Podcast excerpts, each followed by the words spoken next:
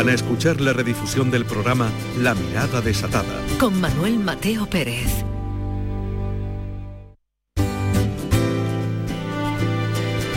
La Mirada Desatada. Con Manuel Mateo Pérez. En RAI. Radio Andalucía Información. A estas alturas de enero, y tras un año tan difícil, si a cualquiera de nosotros nos preguntaran cuáles son nuestros mayores deseos, apuesto a que entre los primeros elegiríamos el viaje. Basta con que se nos prohíba algo para que el deseo sea creciente y se desborde. Pero fíjense, un viaje no es un capricho, una veleidad, un antojo. Un viaje es una necesidad porque en él nos encontramos a nosotros mismos y resituamos la calma, la templanza, el gusto y nuestro horizonte. Viajar es un verbo que conjuga con los mayores placeres que tenemos a nuestro alcance. No es necesario registrarse en hoteles de siete estrellas.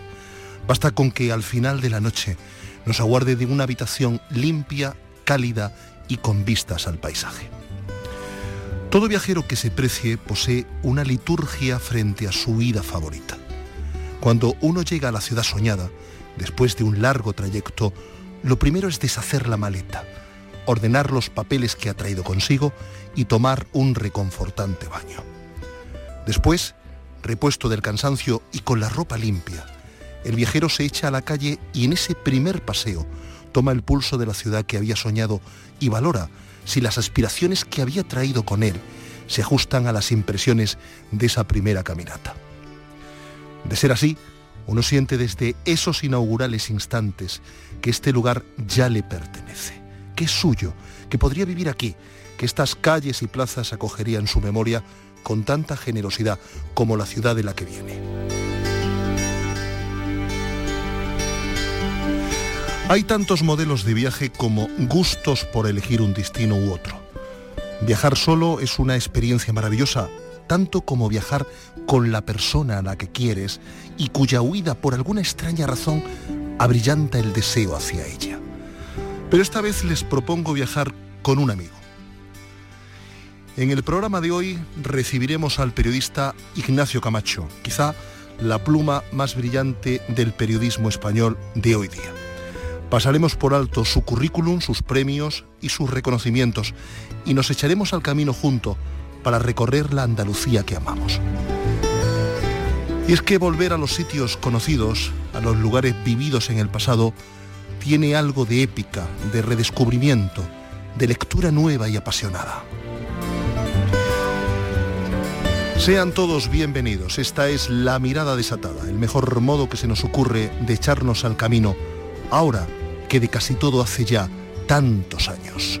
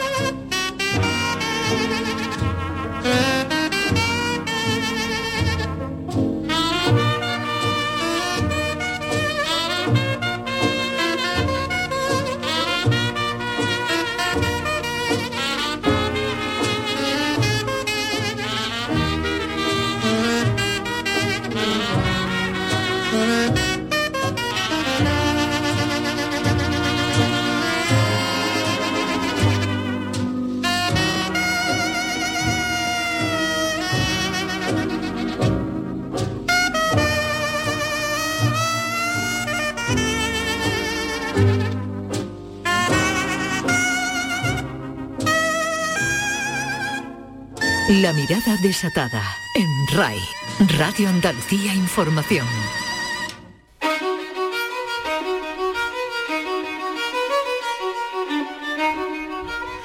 Verán, eh, presentar a un amigo es un acto muy complicado. Los oyentes de este programa están acostumbrados a que nuestros invitados sean tratados de usted. Es, permítanme, una vieja costumbre que uno tiene del periodismo escrito. Pero con el invitado de hoy es difícil ese uso porque son muchos años tratándonos. Es más complicado aún cuando el invitado es uno de los más reconocidos periodistas de este país. A él no le gusta que lo llamen maestro y entiendo ese acto de coquetería porque un término así lleva aparejado el peso de la edad. Y ese es un defecto que él desea pasar por alto. Ignacio Camacho nació en Marchena y estudió filología en Sevilla, pero desde joven supo que su vocación estaba en el periodismo. Puso en pie algunos de los proyectos periodísticos más importantes de este país. Ocupó cargos directivos en el mundo, fue director de Aves en España, y hoy es el columnista más alabado y respetado de la prensa de nuestro país. Ignacio Camacho, es un placer y un honor tenerte en la mirada desatada. Ya estábamos tardando en hablar por la radio, ¿verdad? El honor es mío, Manuel, y por supuesto que sí. Y el placer también. Y además, doblemente añadido en esta etapa, esta etapa triste de nuestras vidas en las que nos está vetado eh, vernos en la, cercanía personal. Claro, porque la última vez que nos vimos, ¿cuándo fue? La Carolina, en la Perdiz, hace ya meses, ¿no? Sí, creo, creo que en verano, en, aquella ventanita de, esperanza que se nos abrió en verano. Es verdad, es verdad. Cierto. Ignacio, tu padre fue un reconocido abogado y tu madre una distinguida señora de la aristocracia veneciana. No es de extrañar que tus hermanos y tú os dedicarais a las letras. ¿Qué te hizo estudiar filología? ¿Qué lecturas de adolescente te llevaron a, ese mundo de la literatura y del periodismo? Bueno, mi madre no era una de la aristocracia veneciana, era, era descendiente de, de, de, de, veneciano, efectivamente, de patricios venecianos, pero muy lejanamente. Eh, eh, bueno, yo me crié efectivamente en un ambiente de, letras. Mi padre era abogado, pero era abogado civilista pero, mm, pero era muy, tenía una, una, vocación muy intensa por la literatura, escribía bastante bien, era un, era un sonetista muy, muy aceptable. Y bueno, pues la casa estaba llena de libros, mi padre hablaba de literatura, mi padre, mi padre me, me hizo leer los clásicos del 98 con 10 o 12 años. Pero yo quería ser periodista, Manuel, yo quería ser periodista. Y te hablo de aquellos años eh, finales eh, no, mediados de los años 70, mediados de los años 70, 74, 75, no había estudios de periodismo en Sevilla y entonces mis maestros, Rogelio Reyes, el catedrático de, literatura de la Universidad de Sevilla eh, y algunos otros del Instituto Fernando Herrera, me aconsejaron que estudiase otra, una carrera de humanidades. Dudé entre historia y filología y estudié filología porque era lo que más me acercaba a la literatura, evidentemente. Nunca me llevé demasiado bien con la lingüística. Pero ¿cuándo fue ese momento en el que supiste que tenías que ser periodista? Cuando, mm, hay, cuando se desata un chispazo, ¿verdad? Eh, cuando sucede algo, cuando asistimos a algún acto relevante que uno dice, yo quiero escribir esa crónica. No, eso desde el minuto uno, como se dice ahora. Es decir, yo quería ser periodista y hice, hice filología como un paso intermedio para, por la, para porque también me convencieron y tenían razón mis maestros, y esto es una cosa que sé, que he sabido luego profundamente, incluso dando clases en la Facultad de Periodismo, que, el periodismo necesitaba eh, una, formación más sólida, una la formación, digamos, intelectual más compleja que dan otras carreras universitarias, digamos, más, globales, como podría ser, pues no sé, derecho, historia, sociología, cosas que, entonces en Sevilla, por ejemplo, no había sociología, eh, tampoco, insisto, tampoco periodismo y, yo quería, para mí eh, filología fue una carrera instrumental. Entonces, mm, yo quería ser periodista desde el primer momento. Yo quería, periodismo es una es una vocación que te llama a, estar allí, ¿no? Digamos, lo que tú quieres es estar allí. Y yo quería estar allí. Yo de chico mm, jugaba a hacer crónicas de los partidos de fútbol de la Copa de Europa del Madrid o de o de o del mayo 68 que veía en la portada de los periódicos que leía mi padre. Y, así, así fue. Y a mediados de carrera, a mediados de, de, los estudios de filología, ya por el 77, pues eh, decidí ya, mm, ya no pude más, dije, ahora, ahora empiezo, y estudié, me, matriculé también en periodismo. Hice los primeros cursos de periodismo y los últimos de filología a, la vez. Y allá por el 80, cuando ya terminó, terminó la carrera de, de, filosofía, de filología, es cuando uno toma la decisión trascendental, que es que mm, por complacer a mi padre yo había firmado unas oposiciones de, de enseñanza y me presenté al primer ejercicio y entre el primer ejercicio y el segundo, había superado el primero, entre el primer ejercicio y el segundo, el escritor Julio Manuel de la Rosa, que era profesor mío en la escuela, en la escuela privada de periodismo de Sevilla, me ofrece unas prácticas en el Correo Andalucía. Y entonces ahí hay que optar, ahí hay que optar. Y no me presenté al segundo ejercicio de la oposición. Lo tuviste claro. Ignacio, junto a un grupo de importantes periodistas, pasado a la crónica del Correo Andalucía, eh, periodistas que además hoy son referencia en muchos medios, pusiste en marcha Diario 16 Andalucía. Eh, aquel periódico fue el embrión de una auténtica prensa regional, ¿verdad? El inicio de una carrera por dotar a las ocho provincias de un medio de referencia que llegara a toda la región.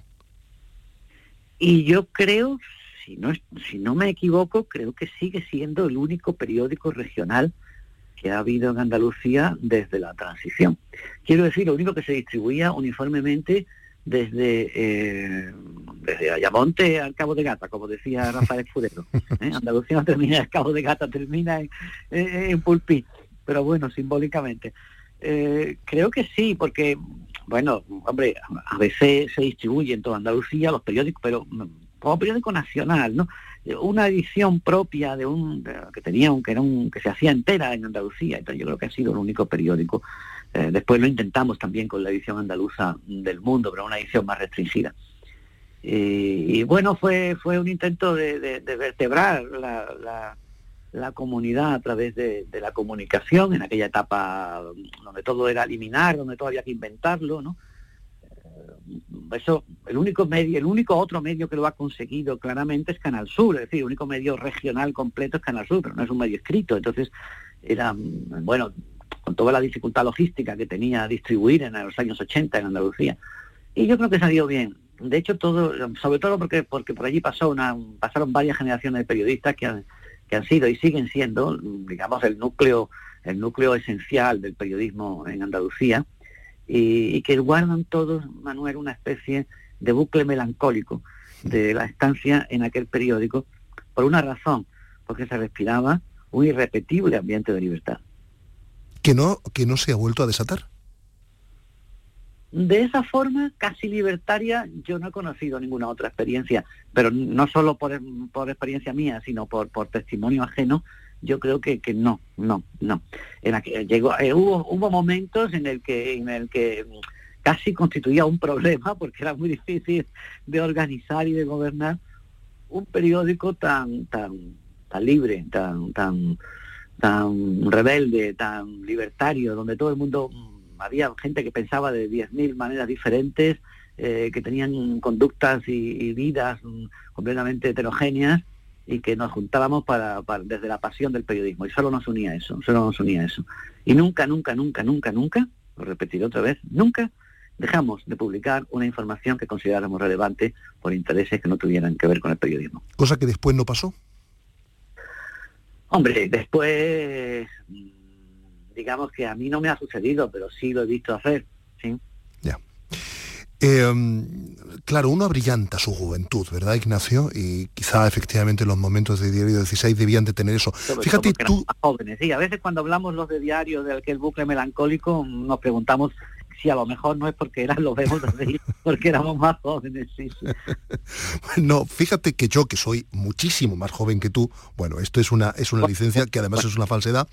Eh, eh, mm, eh, yo recuerdo, recuerdo en, mis años también de pasión periodística, leerte en Diario 16 la, aquellas crónicas maravillosas de la Expo 92. ¿Las recuerdas?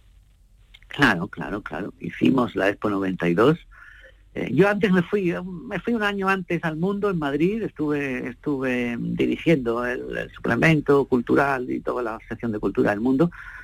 Eh, no, y al final decidí volver porque quería estar con la gente que yo apreciaba realmente en un momento que era importante para, para, para, mi, para mi ciudad, para Sevilla y para Andalucía en general, pero especialmente para Sevilla. A mí me volví y, realmente hicimos, bueno, hicimos un cuaderno especial, un, un periódico diario que se hacía en la propia Expo, una en la propia en la propia Expo. Eh, bueno, fuimos, probablemente nos equivocamos en el enfoque editorial, fuimos muy agresivos, muy críticos contra, contra el desarrollo de la exposición, contra la organización de la exposición.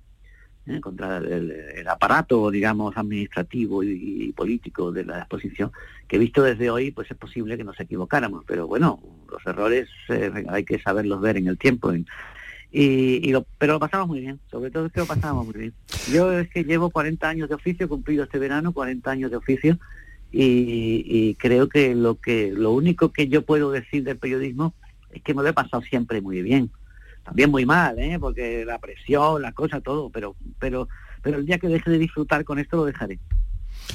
Luego llegaste al mundo de Andalucía, donde tú y yo nos conocimos, eh, y por último a ABC, donde dirigiste el periódico.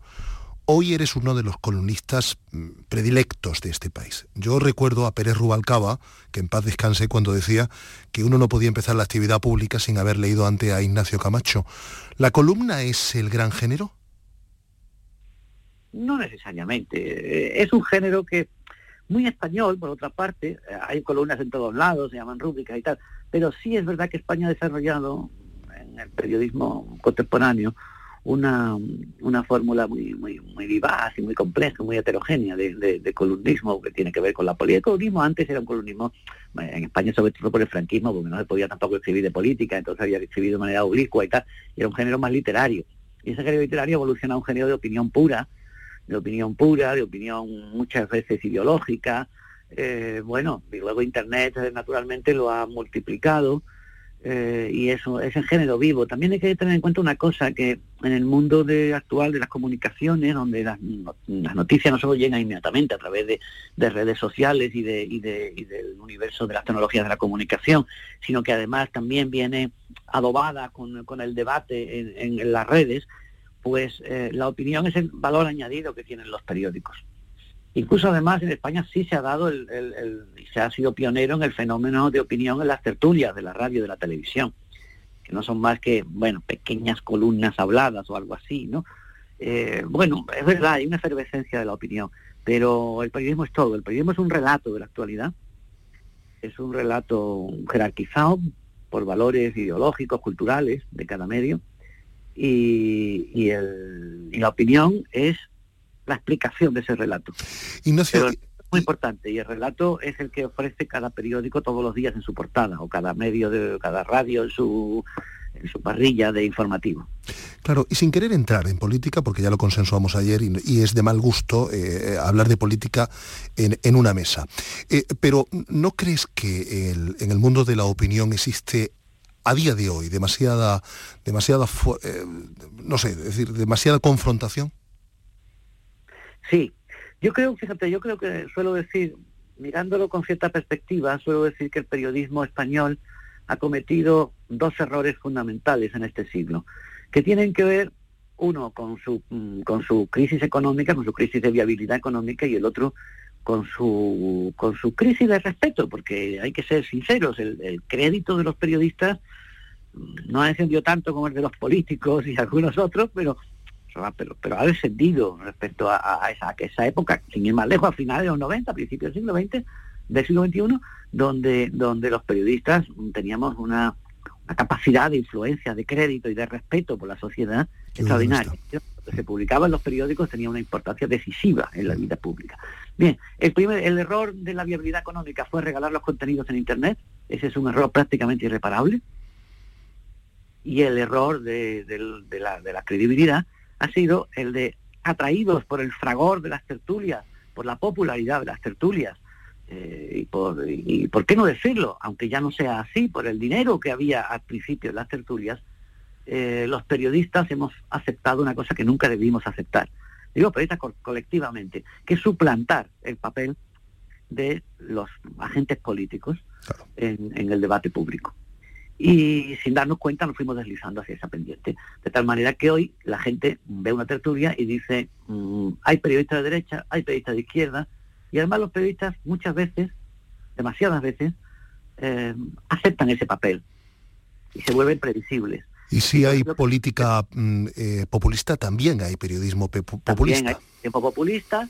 Nos hemos transformado, en cierta manera, la gente nos ve como correlatos como correlatos mm, de, de, las ideologías y sobre todo de los partidos o de los agentes políticos.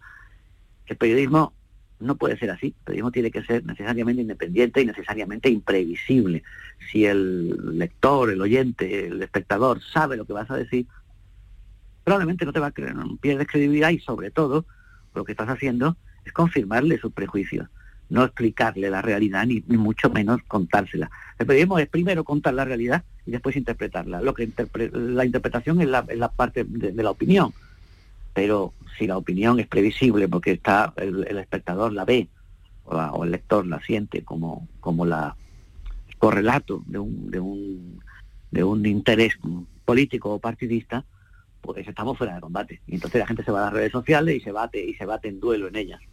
Tomemos otro camino. Yo recuerdo con especial devoción, Ignacio, una serie de reportajes que publicaste al comienzo de la andadura del mundo de Andalucía, cuando tú y yo nos conocimos, por las comarcas más desconocidas y apartadas de Andalucía. ¿Lo recuerdas, verdad? Sí, los cuadernos de la frontera, sí. Uno, uno de ellos era la Sierra de Segura. Eh, pero yo creo que el primero, además. Fíjate. Sí, eh, primero, creo, sí. Probablemente, porque después estuviste por la Puebla de Don Fadrique, por toda la parte del altiplano granadino y demás. Había en ellas, en esas crónicas, una actitud por el viaje que aún permanece en ti, ¿verdad? Hablemos de viaje. Mira, yo te propongo un juego, un paralelismo con el célebre poema de Manuel Machado sobre Andalucía. Y como es previsible, dejaremos Sevilla para lo último.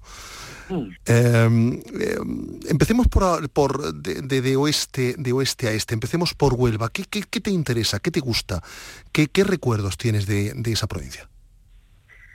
Huelva es una provincia, una provincia mm, mm, eh, eh, verás, eh, en Andalucía, claro, Andalucía es un país como Portugal, coges Portugal, la tumbas y te aparece un territorio de, casi de la población, del, tamaño y de la población de, de Andalucía. Entonces, claro, pues imagínate, ahí, hay, ahí tenemos climas diferentes, tenemos paisaje diferente, tenemos, tenemos tradición diferente incluso, ¿no? Aunque hay, yo creo que hay una, una comunidad de sentimientos y de cultura común en general.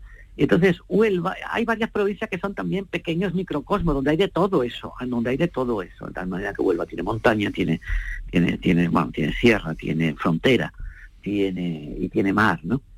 Y, eso le da una complejidad muy interesante porque es muy es posible cambiar de universo como en Cádiz como en la provincia de Cádiz por ejemplo. Cambiar de universo en muy pocos kilómetros desde la costa hasta la sierra y luego te encuentras con un fenómeno que, que era el que yo intentaba hacer en aquellos reportajes que tú has recordado que es el de la frontera ¿eh? el de la frontera pura porque yo hablaba de la frontera de Andalucía de fronteras simbólicas pero esto es frontera pura frontera pura, es frontera política incluso, ¿no? Esta parte de Encinasola, de, de eh, donde, donde que tiene historia todavía una, una, un, sustrato histórico de contrabando, de pasaje, de que es muy interesante. luego, por ejemplo, pues, la Sierra de la Cena es, es una, una es un parque impagable, un, entorno natural impagable. Y, esas playas, esas playas que, que vienen de, que vienen de Doñana y que conducen hacia, hacia, hacia allá, hacia la parte portuguesa del Atlántico y se va progresivamente, allá donde se va progresivamente enfriando el agua hasta el Cabo de San Vicente. Eh, uno, uno prefiere eh, cuando viaja a la Andalucía urbana, la Andalucía que crearon los romanos, que pontificaron los árabes, ¿verdad? ¿O a la Andalucía rural? ¿Quién te dice que no hay Andalucía romana en el campo? Claro. Eh, intenta, intenta hacer una casa y cuando metas la piqueta te puede salir allí la tumba de un emperador. un efebo romano de, de tiempo imperial. No, Andalucía son las, Andalucía son las dos cosas. Y además es que Andalucía tiene, y probablemente, bueno, un poco Extremadura y un poco, y un poco Castilla-La Mancha, pero mm, en menor medida, tiene un sistema de, de, un sistema urbano único en España y yo te diría que casi único en Europa, que son las agrociudades. En mm. Italia hay algo de agrociudades en la Toscana, que son las agrociudades, que son pueblos que en Castilla serían capitales de provincia y tendrían diputación provincial y hasta catedral. ¿eh? Estoy pensando, pues no sé, en Écija, en Antequera, en Guarís. son, mm, son sistemas urbanos próximos entre sí, eh, que no tienen que cabeceras de comarca, cabeceras de servicios, que, no tienen nada que ver con ese campo eh, desértico de ahora se llama tanto la España vacía y tal. Por eso en Andalucía no hay España vacía, apenas la hay. Unas comarcas que tienen problemas de, abandono, pero mm, que han vivificado el campo a través de, sobre todo, de, del cultivo a lo largo de los siglos, ¿no? Esas son cabeceras, pues fíjate, Osuna, por ejemplo, que era cabeza de señoríos, de señoríos, arcos de la frontera, ¿eh? eh pues, de Antequera, Archidona, en fin. Eh. Entonces, bueno, el mundo rural y el, y el, y el urbano no tienen, tienen en Andalucía una transición muy suave. Hasta hace poco, Ignacio, tú recordarás que concedíamos a las capitales, a las ocho capitales, o por lo menos a las más importantes, a las más habitadas, digamos como una especie de apellido por la cual eh, eh, ascribíamos, imagínate, a, Granada la capitalidad cultural, a Málaga pues una capitalidad comercial, eh, a Córdoba una capitalidad agraria, a Sevilla una capitalidad administrativa. ¿Se han desdibujado esos, esos conceptos? Sí, lógicamente. Ese fue un proyecto mm, que acarició Rafael Escudero en, el momento en el momento fundacional de la autonomía. Por cierto, antes me preguntaba me preguntaba cuando hablaba de, los orígenes de mi carrera, en el 82 Rafael Escudero me ofreció eh, entrar en su en su gabinete de portavoz y, claro, también tenía, y era justo cuando íbamos a fundar Diario 16, y entonces ahí fue otra elección, dice, me voy a, la administración, me voy a, al periodismo. Bueno, fue el periodismo. Escudero decía esto, Escudero quería esa, es justamente ese diseño que tú has hecho, era el que, bueno, se quedaban desencajadas un poco claro. cuatro provincias, pero en fin, bueno, eran, había otro, otro momento, otro, otras funciones, ¿no?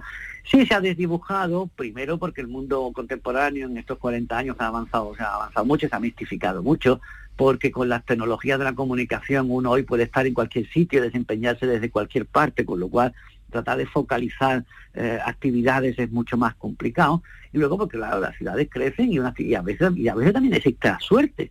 Es el modelo, el modelo de crecimiento, el modelo de éxito de crecimiento de Málaga, por ejemplo, pues tiene que ver también con, con ciertos golpes de suerte. ¿Eh? que, o de intuición política de, los alcaldes, del gobierno regional, que apostó el Museo Picasso, salió bien, después salió otro, pues apareció eh, Thyssen, no sé qué, ta, ta, ta, y se va formando una especie de, de modelo que, no es improvisado. bueno, ayudado también por un buen proyecto político. Ayudado, por un buen proyecto. Y, un, buen, un proyecto global, diríamos. Claro, pero es que hay proyectos que naufragan, y yo he visto 20 proyectos de hacer un superpuerto en Algeciras que se hundieron, etcétera. Entonces, bueno, pues esto va tirando, al mismo tiempo va tirando el parque tecnológico, pues sale más o menos bien, frente, por ejemplo, al de Sevilla, que no terminó de cuajar después de la Expo, y entonces eso va creciendo de una manera que automáticamente fagocita y fagocita el área el área más oriental de Andalucía y por ejemplo claro quedó en detrimento de la de la de la, pujanza eh, universitaria que tenía cultural que tenía que tenía nada no eh, que entonces luego se sustituyó. Vamos a hacer en Granada el gran eh, foco eh, de salud pública en, Andalucía. Bueno, pues salió a media, se construyó un buen hospital, una ciudad, se ha constituido una escuela de salud pública, de la que por cierto en esta, en esta pandemia han salido muchos expertos, y, pero bueno, no es lo mismo, ha habido foco y bueno, era lógico sí que, en Sevilla cuajara, la capitalidad cuajara como un, como una industria, entre comillas, ¿no? Eh, como administrativa de gran de gran potencia, pero los modelos prefabricados de los cambia la realidad, Manuel. Eh, tengo dos preguntas. ¿Dónde late la modernidad y dónde late el atraso ahora en Andalucía? No me hagas señalar el atraso, porque depende de la gente. Eh, eh, digo geográficamente, geográficamente.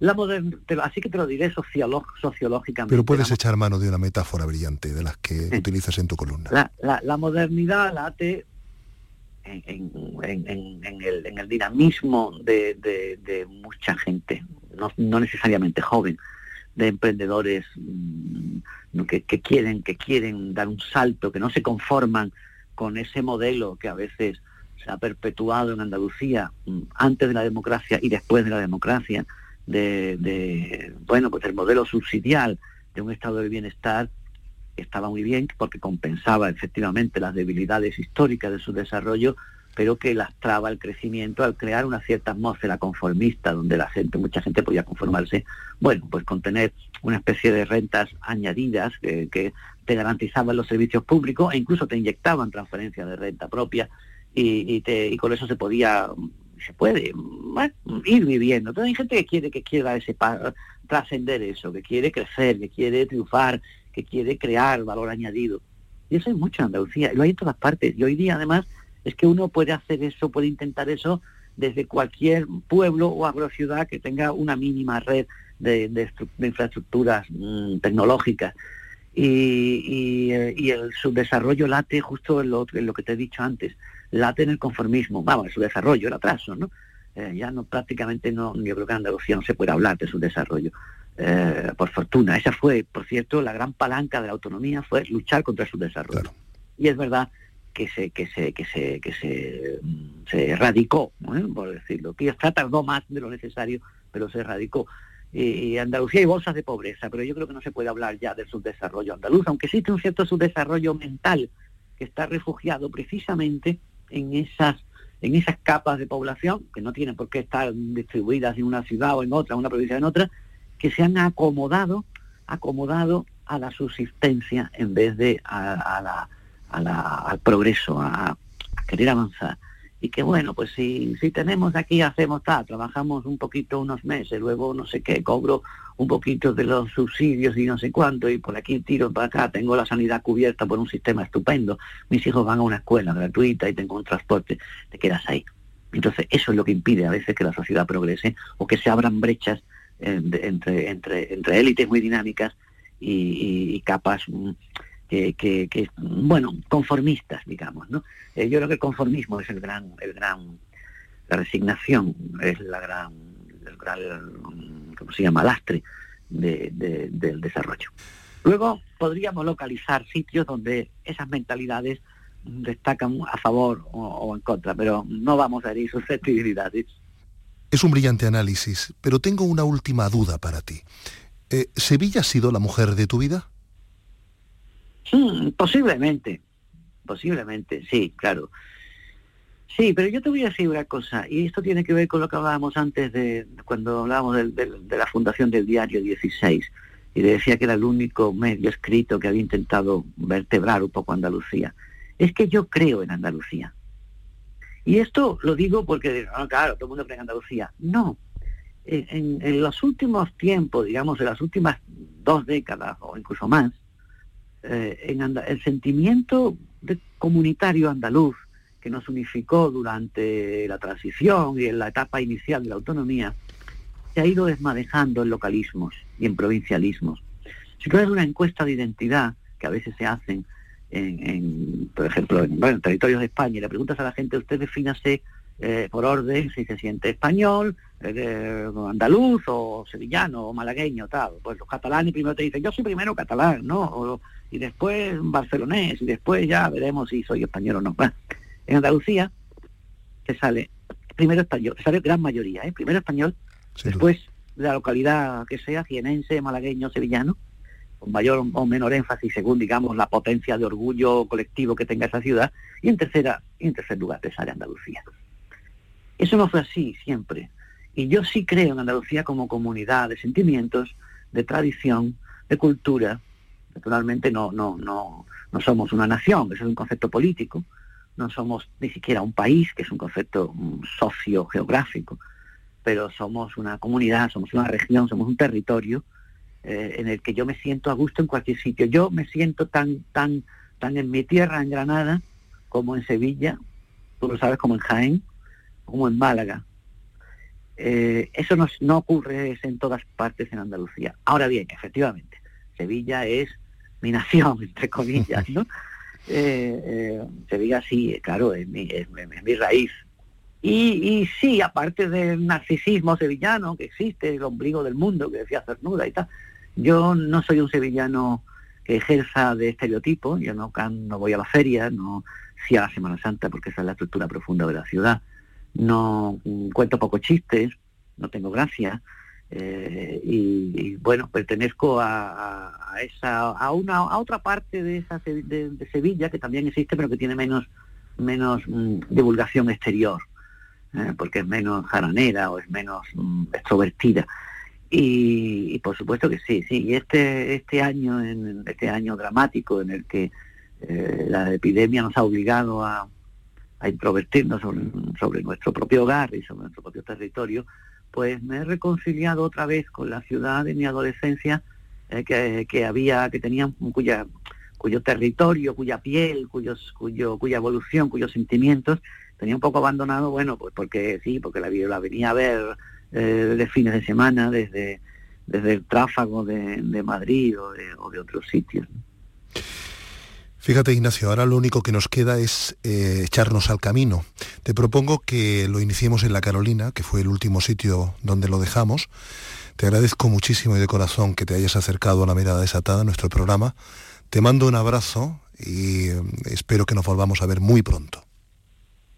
Pues eso espero yo también, que, las circunstancias nos lo permitan, que nos podamos encontrar nosotros y tantos otros amigos, algunos de los cuales tú sabes que hoy eh, pasa por, malos momentos y, que nos podamos todos encontrar de nuevo eh, como símbolo de, que, de ese grupo que tú supiste armar, ese grupo humano que tú supiste armar y que venía un poco de todas partes de Andalucía y incluso de todas partes de España y nos juntábamos en la Carolina allí a la entrada a la entrada de, la de, la región por, por Perros eh, que nos podamos volver a juntar todos los andaluces un transitar entre nosotros y, darnos esos abrazos prohibidos durante, durante 2020. Te diré, por cierto, que ayer tuve por la noche una videoconferencia con nuestro común amigo Ángel Gijón, desde el Hospital de Motril, y que lo vi mejor de lo que pensábamos. Desde aquí le mandamos un abrazo enorme. Le deseamos que se recupere y que podamos en efecto volver a recuperar aquellos abrazos perdidos en la Carolina o en cualquier otro lugar de, de Andalucía. Ignacio, te mando un abrazo muy fuerte. Cuídate mucho, maestro. Un abrazo para todos los oyentes y por supuesto para ti, Manuel. La mirada desatada en RAI. Radio Andalucía Información.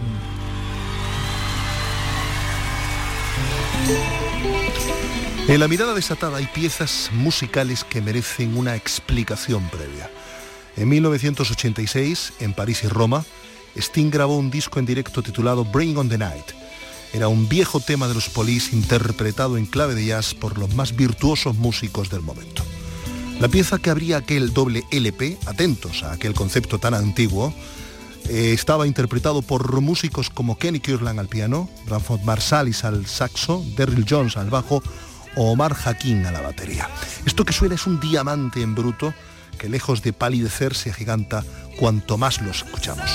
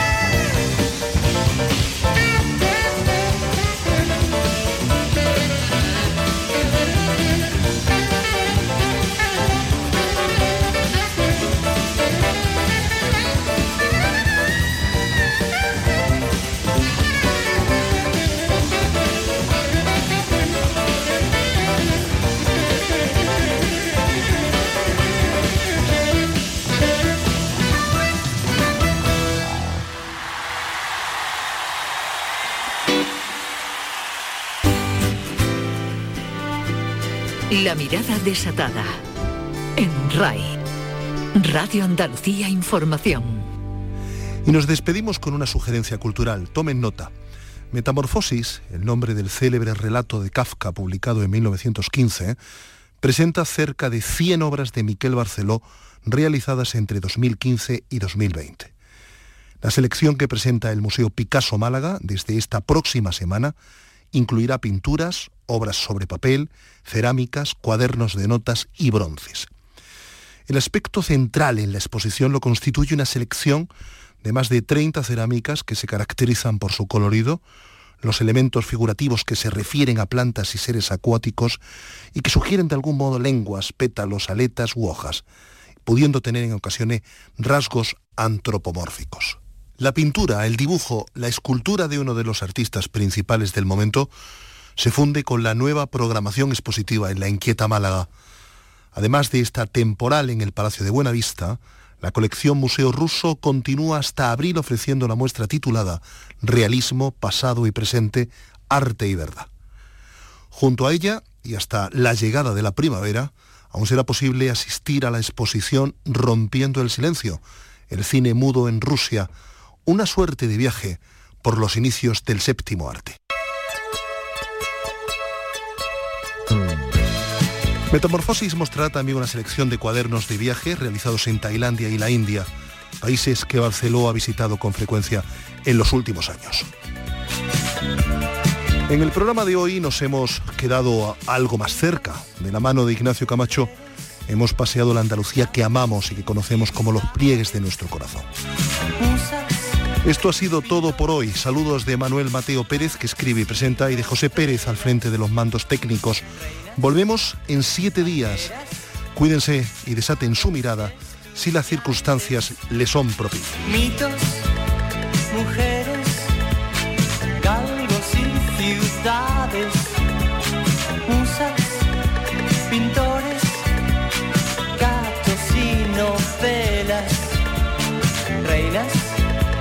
Banqueras, hadas y estudiantes, discos, estrellas, robots y japonesas.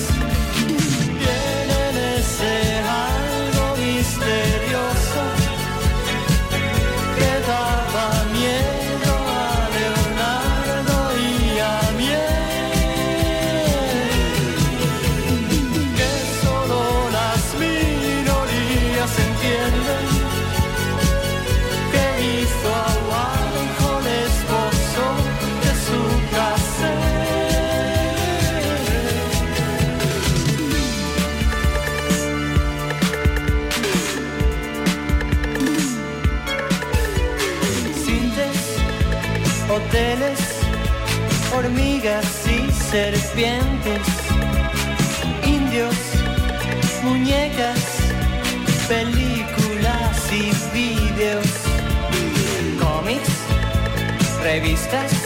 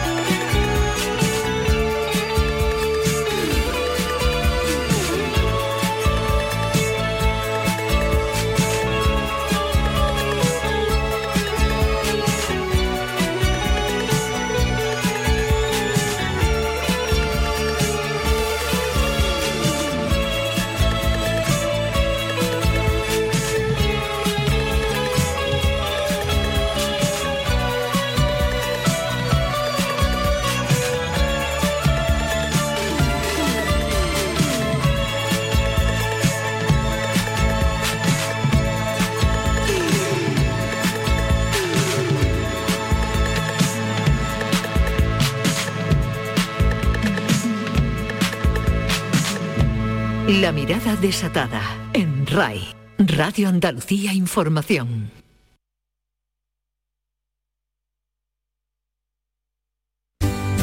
Acaban de escuchar la redifusión del programa La mirada desatada, Con Manuel Mateo Pérez. un espacio que se emite todos los domingos a las 11 de la noche en Radio Andalucía Información.